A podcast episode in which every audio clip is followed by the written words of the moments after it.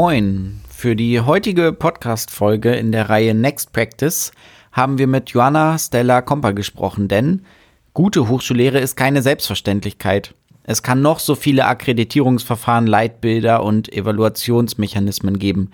Am Ende hängt die Qualität der Lehre immer auch an den einzelnen Lehrenden und ihrem Engagement und dies von Semester zu Semester aufs Neue. In einer sich stetig wandelnden Welt und immer neuen Studierendenkohorten muss sich auch die Lehre weiterentwickeln. Bewährtes muss fortgeführt werden und gleichzeitig sind neue Ansätze auszuprobieren.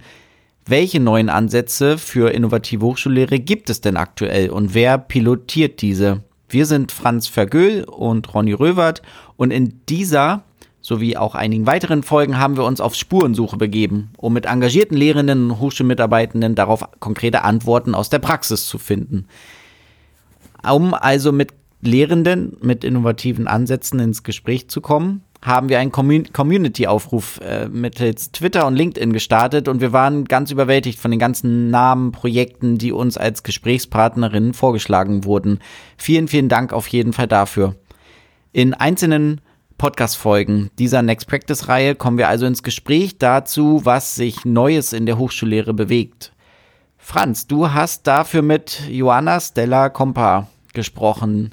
Wie war es dabei, Franz? Ja, genau. Joanna hatte sich, ähm, wurde markiert auf LinkedIn und hat dann gesagt, ja, okay, das äh, findet sie spannend. Wir hatten ein Vorbereitungsgespräch, in dem wir auch sehr, sehr viele allgemeine und grundsätzliche Sachen zu Bildung ähm, uns angeschaut haben. Joanna hat einen sehr internationalen Blick auf Bildung und sehr tiefe Einblicke in Hochschulsysteme in anderen Ländern, die wir vielleicht auch so gar nicht auf dem Schirm haben, wie ähm, ich glaube Thailand und Singapur war das. Ähm, deswegen ein sehr, sehr spannende, äh, ein sehr spannendes Gespräch. Ähm, genau. Jetzt mit so ein bisschen Abstand würde ich sagen, ja, also ähm, wirklich, mich holt vieles ab von dem, was sie macht, wenn sie es denn so macht, wie es mich abholt. Das ähm, muss ich sagen. Mich würde die Studierendenperspektive dazu vor allen Dingen noch interessieren, weil wir viel über partizipative Aspekte auch gesprochen haben. Viele Sachen, wo ich sagen würde, okay, so wie sie es darstellt, mache ich auch in meinem, meiner Dissertation, gucke ich, in meiner Dissertation, schaue ich mir das ja ähnlich an. Vielleicht ist die Sache aber bei ihr auch ein bisschen anders als bei mir und ich habe eher so meine eigenen Schablonen im Kopf. Das ist so ein bisschen beim nochmal anhören, ähm, stellt sich das so ein bisschen raus und was mir nochmal sehr deutlich geworden ist, ähm, worüber wir vielleicht danach auch nochmal sprechen können, sie grenzt ihrem, ihre Lehrveranstaltungen, die sie da vorstellt, die sie als innovativ darstellt, was ich teile, also ich finde das schon innovativ, äh, grenzt sie sehr stark ab von einem sehr konservativen Modell von Lehre. Ähm, das gibt es vielleicht auch, aber ich weiß gar nicht, ob das so die, die Regel ist, ähm, dass irgendwie nur, sie spricht ja auch von Frontbeschallung und sowas, das wird es geben, ähm, auch nach wie vor noch, aber gefühlt ähm, lässt sie so ein paar Entwicklungsschritte von Lehrer sozusagen aus und stellt so Ursprungsmodelle gegenüber von ihrem innovativen Ansatz und ich finde aber, da gibt es noch sehr, sehr viel anderes, was vielleicht auch dicht dran ist und was, ähm, ja, was gar nicht so erwähnt wird bei ihrem Gespräch. Aber ich würde sagen, wir hören mal rein. Und ich glaube, alle Studierenden und Lehrenden können auch sich eine gute Vorstellung davon machen nach dem Gespräch, ähm, wie sie sich selber Gedanken über gute Lehre machen können und über Seminargestaltung. Denn darum geht's. Wie können Studierende eigene Seminare im Prinzip gestalten und sozusagen eigenen Einblick gewinnen in, was macht gute Lehre aus? Was müssen Lehrende eigentlich betrachten? Und das finde ich einen sehr spannenden Perspektivwechsel. Ja, dann, dann hören wir doch einfach mal rein. Genau, ja, liebe Joanna, wir hatten im Vorfeld schon mal kurz gesprochen und du hast mir von einem oder zwei tollen Seminaren, die du mit Studierenden machst, berichtet. Ähm, darüber soll es heute gehen, darum soll es heute gehen. Ähm, und dazu die Frage im Prinzip, wenn du an diese Seminare denkst, was ist das Neue oder das Innovative, was du in deiner Lehre einbringst oder in deiner Lehre umsetzt? Ja, lieber Franz, erstmal herzlichen Dank für die Einladung zum Podcast. Ja, das Neue und Innovative ist, dass wir ins Handeln kommen. Äh, dass wir in, eine, in ein innovatives Handeln kommen, in ein Gestalt, und das bedeutet immer ein gestalterisches Handeln. Und ich würde hier ansetzen bei dem Begriff, Begriff eines aktiven Lernens und würde ebenfalls ansetzen natürlich bei den ganz großen Vorbildern des aktiven Lernens, äh, bei großes, so Standing on the Shoulders of Giants, bei, bei John Dewey, bei Maria Montessori, bei Albert Bandura. Und, ähm, und das Neue an unseren Seminaren ist, dass Studierende, es geht um Studierenden-Empowerment erst einmal, das ist vielleicht was total Neues. Und Studierende, wir hatten zwei sehr innovative Seminare, eins äh, letztes Semester, da ging es um die Verbesserung von Bildungsangeboten der Uni. Und das Seminar, das wir dieses äh, Semester haben, hier im Sommersemester, äh, es geht darum, ähm, die Fähigkeit, überhaupt selbst eigenständig Seminare zu gestalten. Mhm. Das fand ich ja spannend. Ne? Also ähm, Studierende dazu zu befähigen, eigenständig Seminare zu gestalten.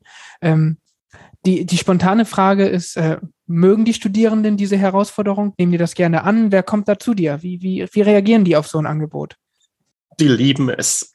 die, die, die, lieben das durch und durch, denn äh, es ist eine schöne kreative Herausforderung. Ähm, ich will dir einfach mal ein paar Beispiele geben. Ne? Ähm, also letztes Semester, da hatten wir das sogenannte PB 380 an der Uni Oldenburg im Professionalisierungsbereich und da ging es zum Beispiel, Bildungsangebote zu verbessern. Und da war es erstmal total spannend zu sehen, mh, hm, erzählt mir doch mal eure Erfahrung, wie ihr diese Seminare erstmal wahrgenommen hat. Also nicht alles ist schlecht, also einiges ist gut, einiges lief ganz gut, beim anderen gibt es noch Luft nach oben. Und dass, dass ich dann, dass wir dann praktisch uns die wissenschaftlichen Grundlagen erarbeitet haben, wie mache ich eine gute Definition von Lernzielen, welche kreativen Lernaktivitäten können diese Lernziele unterstützen, wie können wir ein richtig gutes Constructive Alignment hinbekommen, wie sieht es mit dem motivationalen Design aus, also sehr komplexe Zusammenhänge und dann die Freude einfach mal zu sagen, hey, lasst uns einfach mal bestehende Seminare und Angebote der Uni nochmal verbessern. Und das ist ziemlich gut angekommen und war auch sehr hat sich sehr viel Freude gemacht, weil es ja auch eine so eine Designarbeit ist. Also es ist eine kreative Arbeit und ähm, jetzt weniger so eine Hausarbeit, wo man nur in der Recherche ist und versucht, ein Thema zusammenzufinden. Hm. Mich holt das total ab. Ne? Ich habe ähm, in meinem Promotionsprozess, ich promoviere zu studentischer Partizipation, einen ähnlichen Ansatz gemacht. Da ähm, habe ich mit Studierenden über Partizipation nachgedacht und ihnen, also auch so Unterricht über Unterricht, was sind so Lernziele, was sind Rahmenbedingungen, unter denen ähm, Studieren stattfindet, ähm, wie kann partizipatives Design aussehen, was betrachten Lehrende eigentlich alles, wenn sie Seminargestaltung machen oder Lehrveranstaltungen planen. Und da hatte ich auch das Gefühl, die Studierenden mögen das eigentlich, das über, darüber nachzudenken und sind auch oftmals ganz erstaunt, was überhaupt, wie komplex das ist, eine Lehrveranstaltung zu designen, das gut zu machen, was sie alles bedenken müssen, vielleicht auch für verschiedene Studierendengruppen. Ähm, und ich hatte aber auch manchmal das Gefühl, es waren bei mir auch ähm, nicht bildungswissenschaftlich Studierende, ähm, dass das für sie ganz schön weit weg war, darüber nachzudenken, äh, wie findet, unter welchen Bedingungen findet Lernen eigentlich statt, wie wird, werden Lernveranstaltungen überhaupt designt. Sie kennen das eher nur so aus der konsumierenden Perspektive und haben dann so ein individuelles Gefühl dafür, ist das gut, ist das schlecht, aber sie haben kein Gefühl dafür, hat der Lehrende eigentlich sein Handwerk gerade gut beherrscht oder nicht, ähm, können das gar nicht beurteilen. Meinst du, wenn sie das bei dir gemacht haben, dass sie ein Gefühl dafür kriegen und dass sie damit mit anderen Augen durch die Lehrveranstaltung der Kolleginnen und Kollegen gehen? Auf alle Fälle. Es geht ja um einen kompletten Perspektivenwechsel. Also jetzt sozusagen vom Rücksitz im Auto in, an den Driver Seat zu kommen und äh, aktiv auch Verantwortung zu übernehmen und das aktive Gestalten zu übernehmen. Und das ist ja ein Kulturwechsel. Ähm, wenn ich größere Seminare habe, so wie im PB 380, ähm, brauchen wir erstmal so ein, zwei Wochen, um weil wir, es ist ja nicht nur, was wir lehren, sondern wie wir lehren. Und dass wir eine ganz andere Lernkultur haben in unseren Seminaren. Also wir haben hier nicht keine Frontbeschallung, wie man so schön sagt, sondern wir haben hier eine aktive Partizipation. Und es braucht dann immer erstmal so ein Detox von ein bis zwei Wochen, äh, bis Studierende sagen, Leute, habt keine Angst, ihr könnt euch wirklich mal in dieses in unsere soziale Lerngemeinschaft, die wir jetzt begründen, auch fallen lassen. Das ist euer Safety-Netz und äh, könnt auch mal ein bisschen relaxen und jetzt nicht nur immer an die Note denken und an die KPs. Das alles ist sowieso, wird sowieso funktionieren, sondern es kommt jetzt wirklich drauf an. Ähm, wir sind hier dran, eine ganz neue Erfahrung, uns auf eine neue Erfahrung einzulassen die mein äh, früherer Kollege ähm, Dr. Michael Viertel und ich als Social Making bezeichnet haben. Das heißt, wir Wir stellen Sozialräume her, auch neue Lerngemeinschaften als Sozialraum. Und das ist natürlich eine neue Erfahrung. Mhm. Das finde ich spannend.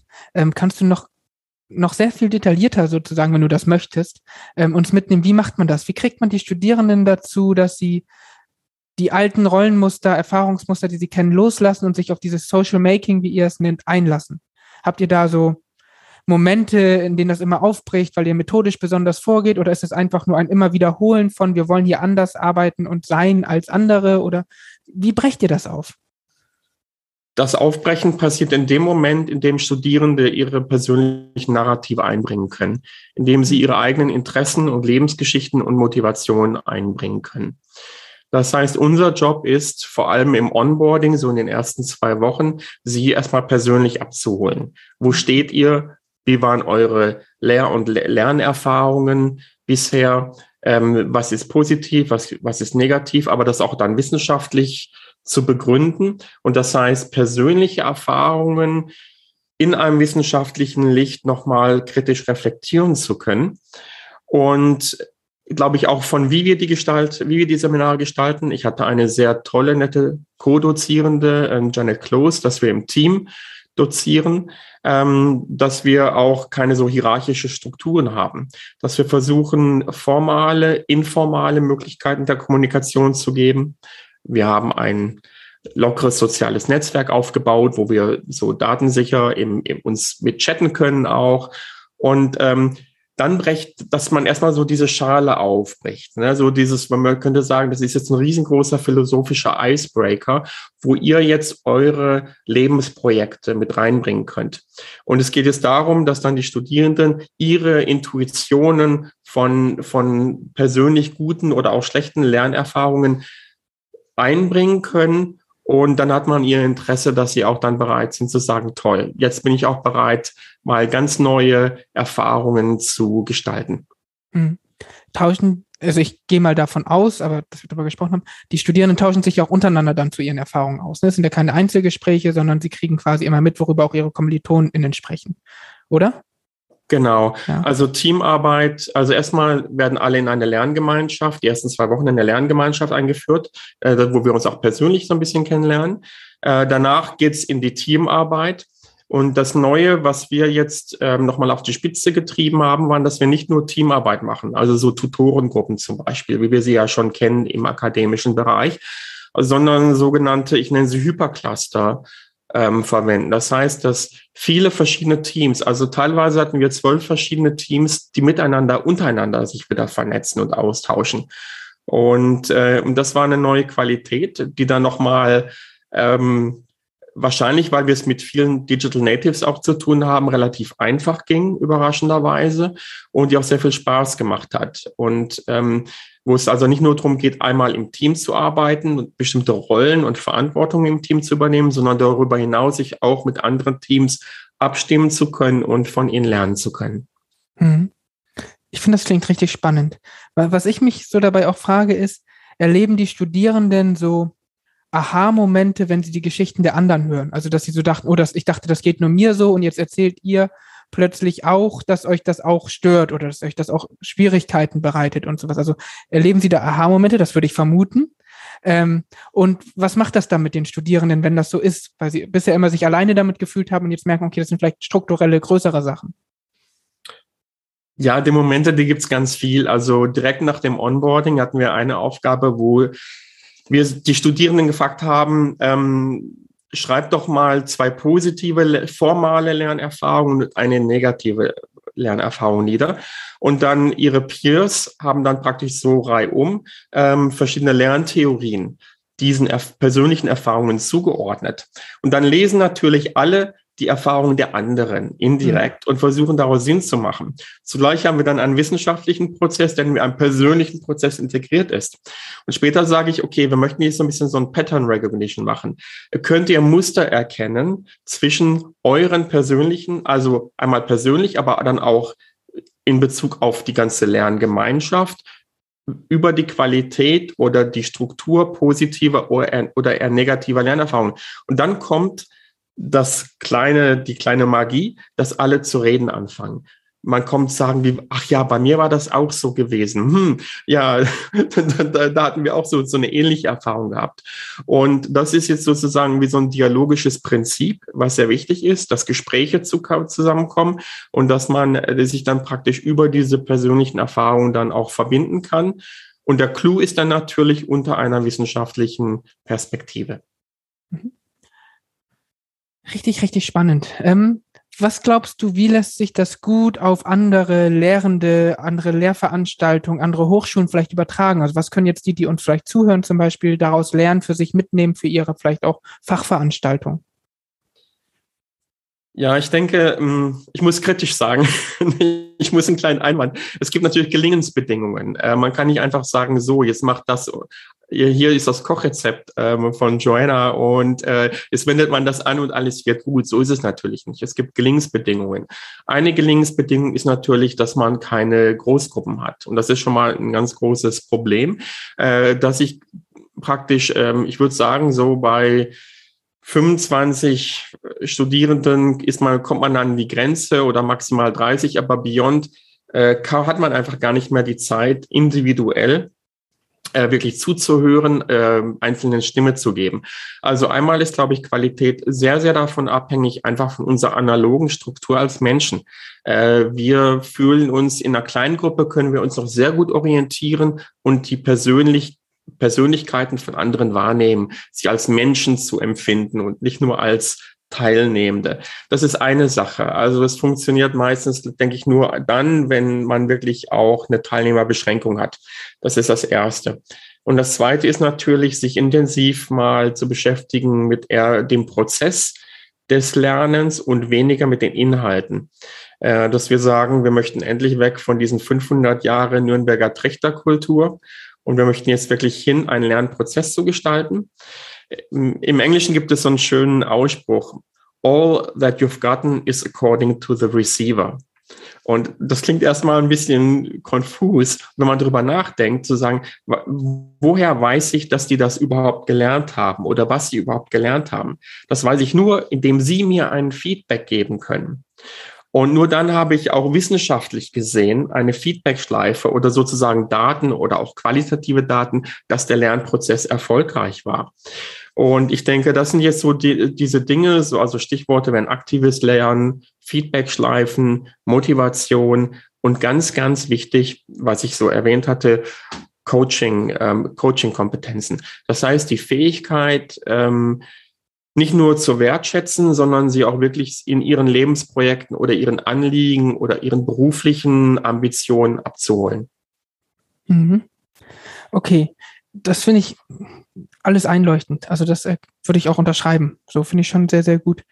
Mhm was ich mich noch so frage, ist, wenn du zum Beispiel über Feedback sprichst, da gibt es ja verschiedene Vorstellungen, also es gibt immer so das Klassische, was man lernt, irgendwie, was sind so Feedback-Regeln mit was positivem Anfang, äh, positives, negatives, sich vielleicht die Waage halten, dankbar sein für Feedback und so weiter. Aber was ich mich hier frage, ist, ähm, weil alle haben unterschiedliche Vorstellungen, glaube ich, davon, wer gibt wem Feedback, wie viel Feedback braucht es.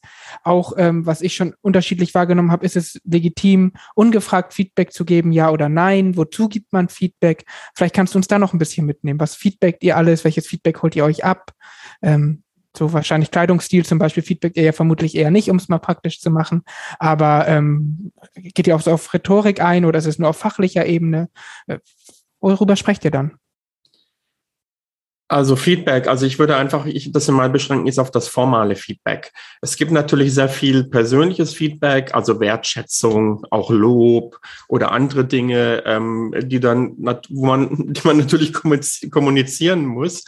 Ähm, aber beim formalen Feedback haben wir das jetzt mittlerweile so gemacht, dass wir gesagt haben, wir möchten ja auch eine fehlertolerante Kultur haben, äh, wo, wir, wo wir das ziemlich im dem Design Thinking folgen. Das heißt, wir haben manchmal für bestimmte Projekte Feedback-Schleifen, ähm, also keine langen Stu Sprechstunden, wo man ein oder zwei ähm, Stunden ganz tief schürfend jetzt über Probleme nachdenkt, sondern manchmal haben wir wirklich kurz und knackig mal eine Viertelstunde, 20 Minuten so Thinking out loud, Designing out loud und unterhalten uns dann noch ein bisschen drüber.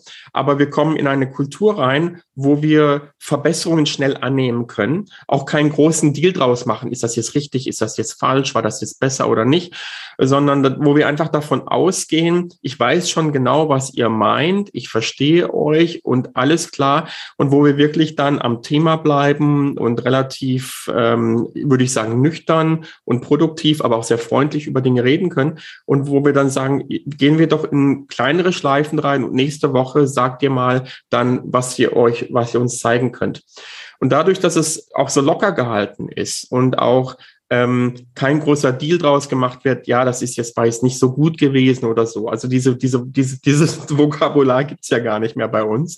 Ähm, kommt man in so eine Kultur der kontinuierlichen Verbesserung und ähm, auch einer gewissen Leichtigkeit und auch eine Freude, wenn dann die Verbesserung auch wirklich erfolgt ist und man sagt, super, das ist jetzt, wir können hier wirklich sehen, das ist jetzt ähm, eine, eine richtig gute Entwicklung verglichen mit dem, was den Modellen, die wir, die wir vor einer oder zwei Wochen hatten.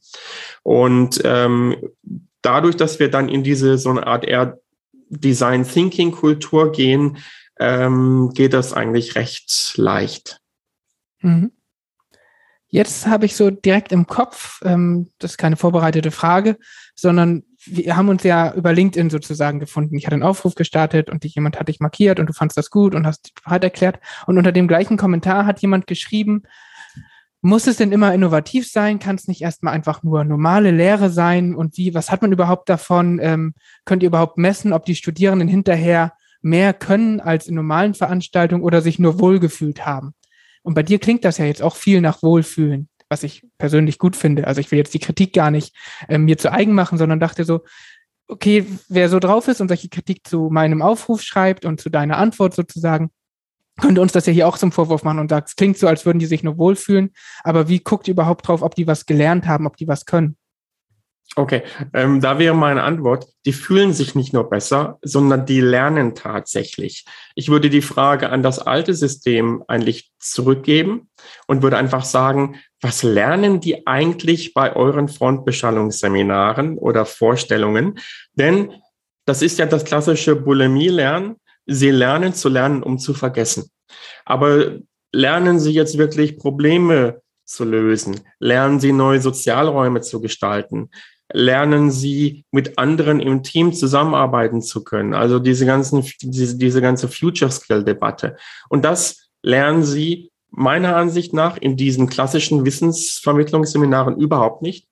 Und von daher würde ich sagen, die bleiben eigentlich inkompetent zum, zum großen Teil. Und wie, die Frage ist, wie können wir zeigen, dass sie das auch können. Und das ist ja gerade der Clou im kompetenzbasierten Lernen. Sie müssen es beweisen, indem sie zeigen, dass sie etwas können. Also können Studierende für eine Bildungsveranstaltung eine gute Bindifferenzierung argumentieren? Können Studierende eine gute motivationale Gestaltung hinbekommen? Können Studierende gute Lernziele und den dazugehörigen Kompetenzerwerb darlegen und so weiter und so fort. Und das kann man natürlich nur, wenn man die Skills hat, wenn man sie erlernt hat, also in unserem Fall diese ganzen Bildungsdesign-Kompetenzen und wenn man sie am, an einem, einem praktischen Beispiel einmal ähm, als ex exemplifiziert hat, einmal realisiert hat. Das ist also wirklich Learning by Doing. Man beweist es, indem man es tut. Und dann hat man die Evidenz und das kann ein Schriftstück sein, das kann ein Modell sein, das kann ein Konzept sein, das kann eine, eine, eine aufgeführte Veranstaltung sein. Aber das ist wirklich, man zeigt, dass man die Kompetenz hat, indem man es handelnd beweisen kann. Mhm. Mich überzeugt das. Ähm, Gibt es noch was zu deinem Seminar, was du uns oder den Zuhörern mit auf den Weg geben möchtest, wo du sagen möchtest, der Aspekt sollte nicht zu kurz kommen? Ja, auf den Weg geben würde ich auf alle Fälle die, die, die Freude, wenn man von seiner Machtposition loslässt.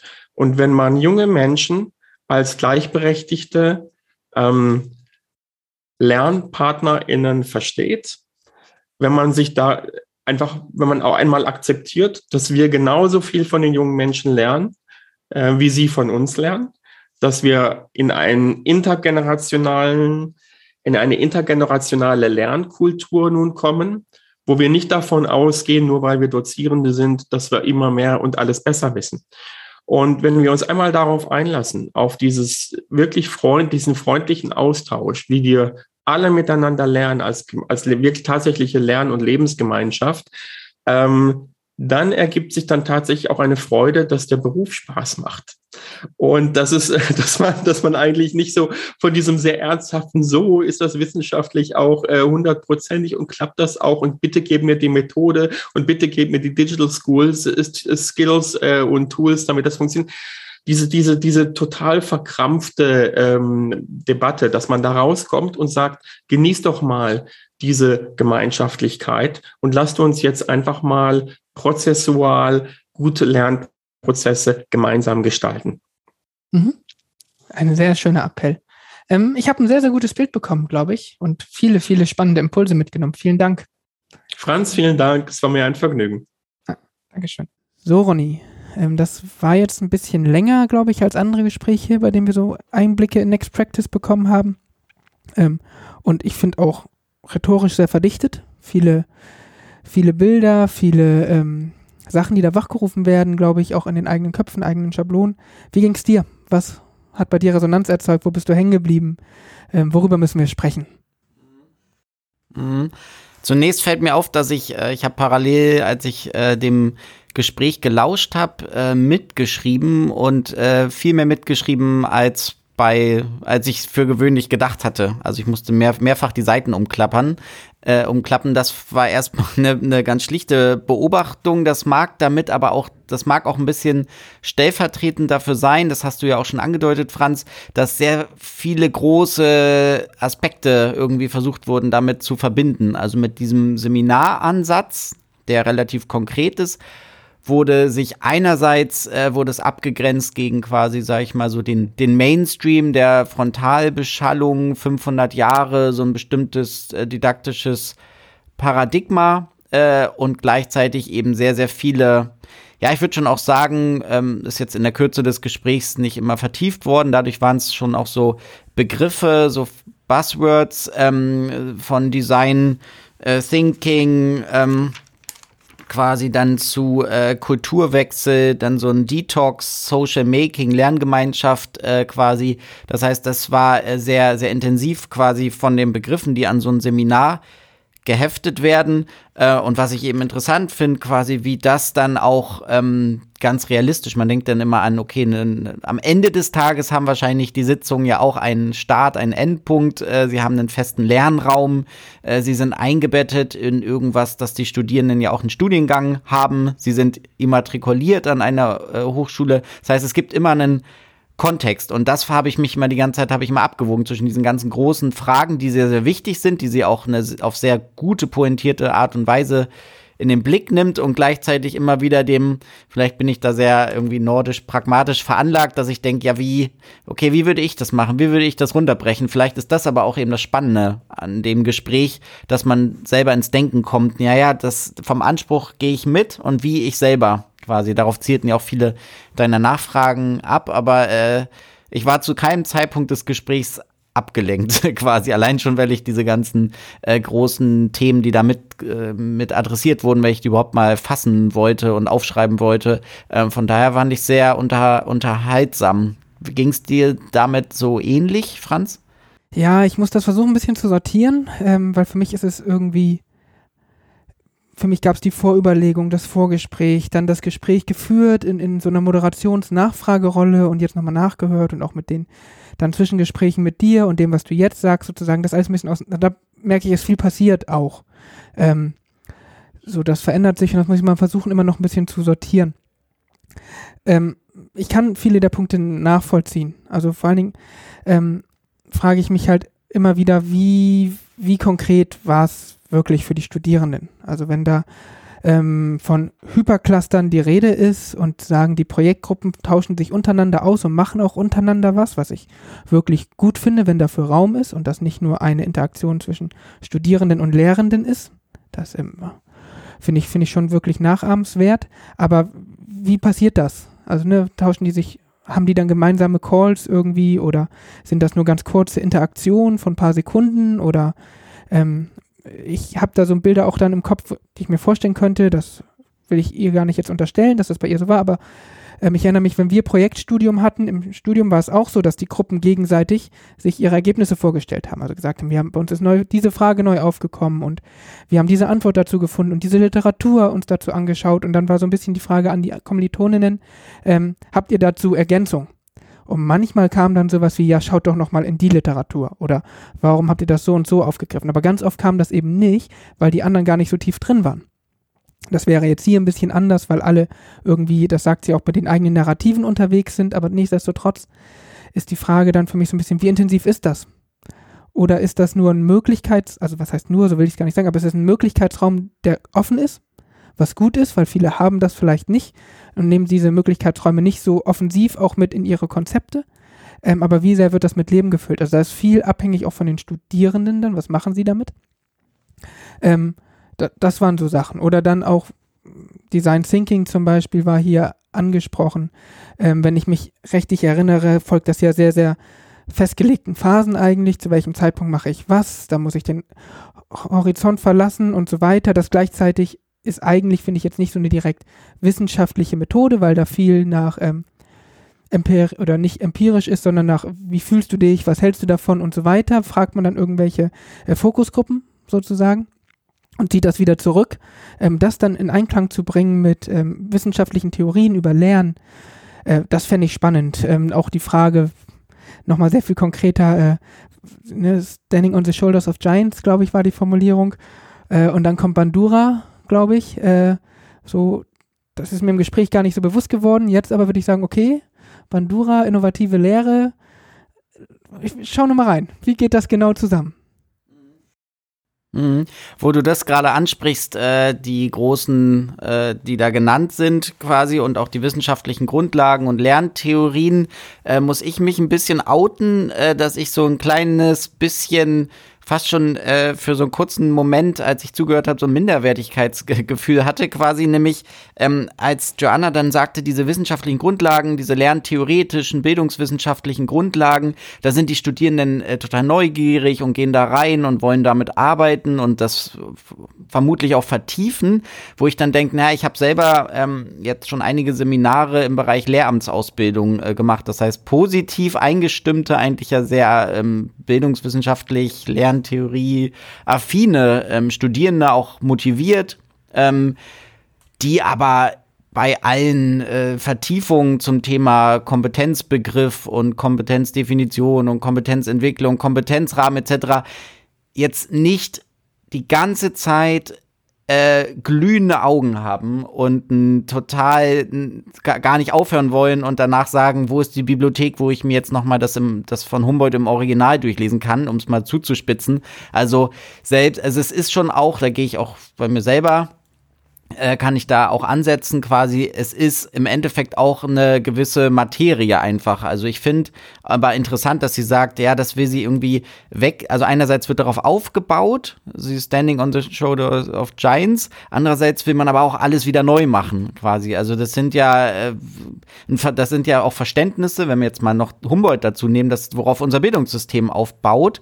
Und gleichzeitig soll das irgendwie über Bord geworfen werden. Also das, ähm, das ist irgendwie, das ist in meinem Kopf, muss ich das auch nochmal sortieren, finde ich, finde ich ähm, aber sehr, sehr interessant. Äh, und daher fand ich das eben interessant, Franz, dass du gesagt hast, naja, wie, wie nah dran ist das überhaupt bei Studierenden? Wie, wie, äh, wie ist das überhaupt gestaltbar? Also der Raum Hochschule ist erstmal was Neues. Die ersten Semester im Bachelor ist erstmal, wo bin ich hier? Wie ist die Busverbindung? Muss ich zur Bibliothek, brauche ich da überhaupt einen Ausweis, äh, diese ganzen Fragen, äh, dann kommen diese ganzen Fachinhalte, die ja auch nicht äh, zu unterschätzen sind äh, in den meisten Studiengängen, eigentlich in allen. Und dann noch zu sagen, so, und jetzt legen wir es mal alles weg, jetzt kannst du mal neu entwickeln. Das fände ich persönlich ganz schön anspruchsvoll, quasi. Ich finde es auch okay, dass äh, Studierende erstmal wahrnehmen wollen, beobachten wollen, sich vielleicht da orientieren wollen. Sie haben ja auch meistens nur, sind an einer Hochschule immatrikuliert, das heißt, das Wissen um Alternativen ist auch gar nicht so ausgeprägt. Ähm, ganz schön voraussetzungsreich, das mit einem so einem Seminar zu machen. Wahrscheinlich muss das eine große Seminarreihe sein, ein Modul, vielleicht ein Erweiterungsstudiengang äh, im Wahlpflicht. Da muss wahrscheinlich braucht das sehr, sehr viel Zeit. Ähm, und vielleicht bin ich gedanklich ein bisschen stehen geblieben bei, das passiert jetzt alles in so einem Blogseminar an einem Wochenende und äh, das halte ich dann für, für ganz schön gewagt. Ähm, diesen Ansatz, den zu vertiefen, finde ich aber total spannend. Und ich, wir wissen ja auch beide, dass in Oldenburg, an der Uni Oldenburg, dass er auch sehr, sehr systemisch versucht wird anzugehen, auch mit, mit ähm, Förderprogrammen äh, quasi, dass man Studierende breit ähm, beteiligt. Von daher bin ich wieder sehr optimistisch, dass das schon auch gelingt, wenn es eben gut au aufgehängt wird. Ähm, ich hoffe nur, dass die Studierenden nicht danach ähm, positiv gestimmt sagen, jetzt geht's wieder in unsere ganzen blöden Standard äh, Nürnberger Trichterveranstaltungen und haben da gar keinen Bock und sagen, so jetzt ist dieses äh, Seminar vorbei, aber ich will jetzt noch mal sagen, wie ich es neu gemacht hätte. Also dass es irgendwie dann zu einer konstruktiven Verbesserungskultur äh, dann irgendwie beiträgt, äh, indem dann trotzdem wieder sowas wie Leitbilder entwickelt. Ähm, Studiengänge verbessert, Modulen überarbeitet werden. Also, dass es gut zusammenkommt am Ende, das fände ich interessant. Ich glaube, da würde mich auch nochmal die Studierendenperspektive zu interessieren. Ja, genau, also ich kann das aber gut nachvollziehen, was du sagst mit dem ähm, Lernzielen zum Beispiel, das die Komplexität. Ich habe da gerade nochmal so dran gedacht, wenn ich mich jetzt hinsetze und ich konzipiere eine Lehrveranstaltung für ein ganzes Semester und ich fange auch damit an, welche Lernziele will ich überhaupt ähm, insgesamt und wie breche ich das runter auf einzelne Lehrveranstaltungen. Wenn ich das alleine für mich mache, ist das ein für mich riesiger Aufwand. Also das ist auf, auf, allen Ebenen sozusagen ist das schwierig, kognitiv, emotional sich darauf zu fokussieren und das dann auch wieder einzuhalten und darauf wieder zurückzugehen. Und so. ich glaube, dass das in so Studierendengruppen natürlich etwas anderes ist, weil sie zu Gruppenlösungen kommen können. Und wenn man das so mit Design Thinking, Timeboxing Methoden sozusagen macht und sagt okay, ihr seid hier zu fünft und jetzt habt ihr eine halbe Stunde Zeit und dann schreibt mal auf und das, was ihr habt, ist dann das Ergebnis. So, das. Ähm, ich glaube, dann kommt man da ganz gut hin. Ähm, aber wenn das immer so hundertprozentig sitzen muss, wie du, wenn du irgendwie für T-Shape einen Einführungskurs zur nachhaltigen Entwicklung machst, ähm, dann sind das wirklich ja sehr, sehr aufwendige Prozesse. Ich glaube, wenn man es für Studierende runterbricht, dann geht das, ähm, hoffe ich. So, also ich kann mir das schon gut vorstellen. Mhm.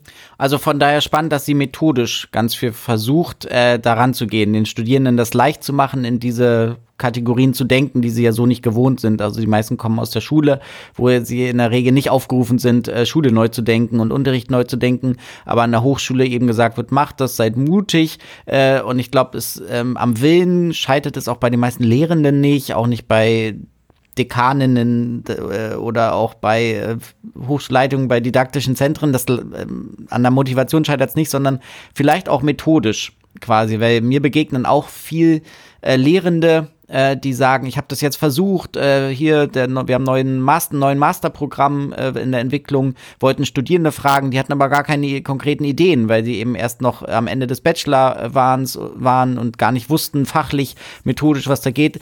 Vielleicht ist das ein Teil der Lösung, dass es methodische Anleitung braucht, vielleicht auch irgendwie externe Unterstützung ähm, von Lehrentwicklungs-Support-Menschen, äh, die an Hochschulen tätig sind. Äh, dass, dass, dass das noch Lehrende selber machen, ist vielleicht auch äh, sehr herausfordernd. Ähm, vielleicht müssen man dann noch mehr reingehen in diese methodische Weiterentwicklung und ich glaube, da hat Joanna einen guten Beitrag zu. Ich würde natürlich gerne noch was nachschauen, wie das konkret läuft. Also Design Thinking bekannt, wie sieht das denn jetzt dafür quasi aus? Wie kann ich so in so einem strukturierten Prozess Lehre weiterentwickeln mit vielleicht begrenztem Wissen und begrenzter Zeit und äh, nicht nur, dass das zwei von 20 motiviert durchlaufen, sondern alle 20. Das ist cool. Da habe ich auf jeden Fall mehr, mehr Lust drauf. Bin gespannt. Wir sollten mal nachhaken, immer mal wieder regelmäßig, was es dort gibt. Scheint vielversprechend. Ja, ich glaube, welcher der Aspekt, der dann nicht ganz untergehen darf, ist auch, dass sie das ja nicht alleine macht. Ne? Das ist ein Lehrprojekt, wo sie sagt, da hat sie eine Kollegin dabei. Ähm, mindestens mal so, dass äh, wird ja auch mal wieder deutlich, diese innovativen Projekte, über die wir jetzt gesprochen haben oder sprechen in dieser Reihe, sind meistens ähm, auch welche, in die sehr viel mehr Ressourcen gehen als in so Lehrveranstaltungen, die einfach nur wiederholt werden und irgendwie Einführungsveranstaltungen vielleicht auch. Ne? Das ist immer schon. Ähm, es reicht nicht nur, die Sachen anders zu machen, scheinbar für innovative Lehre, sondern ich brauche vielleicht auch ein bisschen die Bereitschaft, eine Extrameile zu laufen. So, das finde ich zieht sich jetzt auch als kleines Muster durch unsere bisherigen Gespräche. Ist Aufwand am Endeffekt des Tages. Äh, gute oder Schrägstrich innovative, Schrägstrich äh, hochwertige, was auch immer Hochsch Hochschullehre in jedem Fall ähm, ist aufwendig. quasi. Da gibt's Förderprogramme, die gibt's aber für Einzelne, nicht für alle. Dann soll man auch noch den Transfer gewährleisten. Also wie, es muss irgendwie mit den bestehenden guten Ressourcen gehen und die reichen vielleicht an vielen Stellen noch nicht aus. Das ist eine, wahrscheinlich jetzt auch so eine Erkenntnis, die hätte man auch schon davor gehabt. Die haben wir jetzt aber immerhin als Muster über die Gespräche hinweg.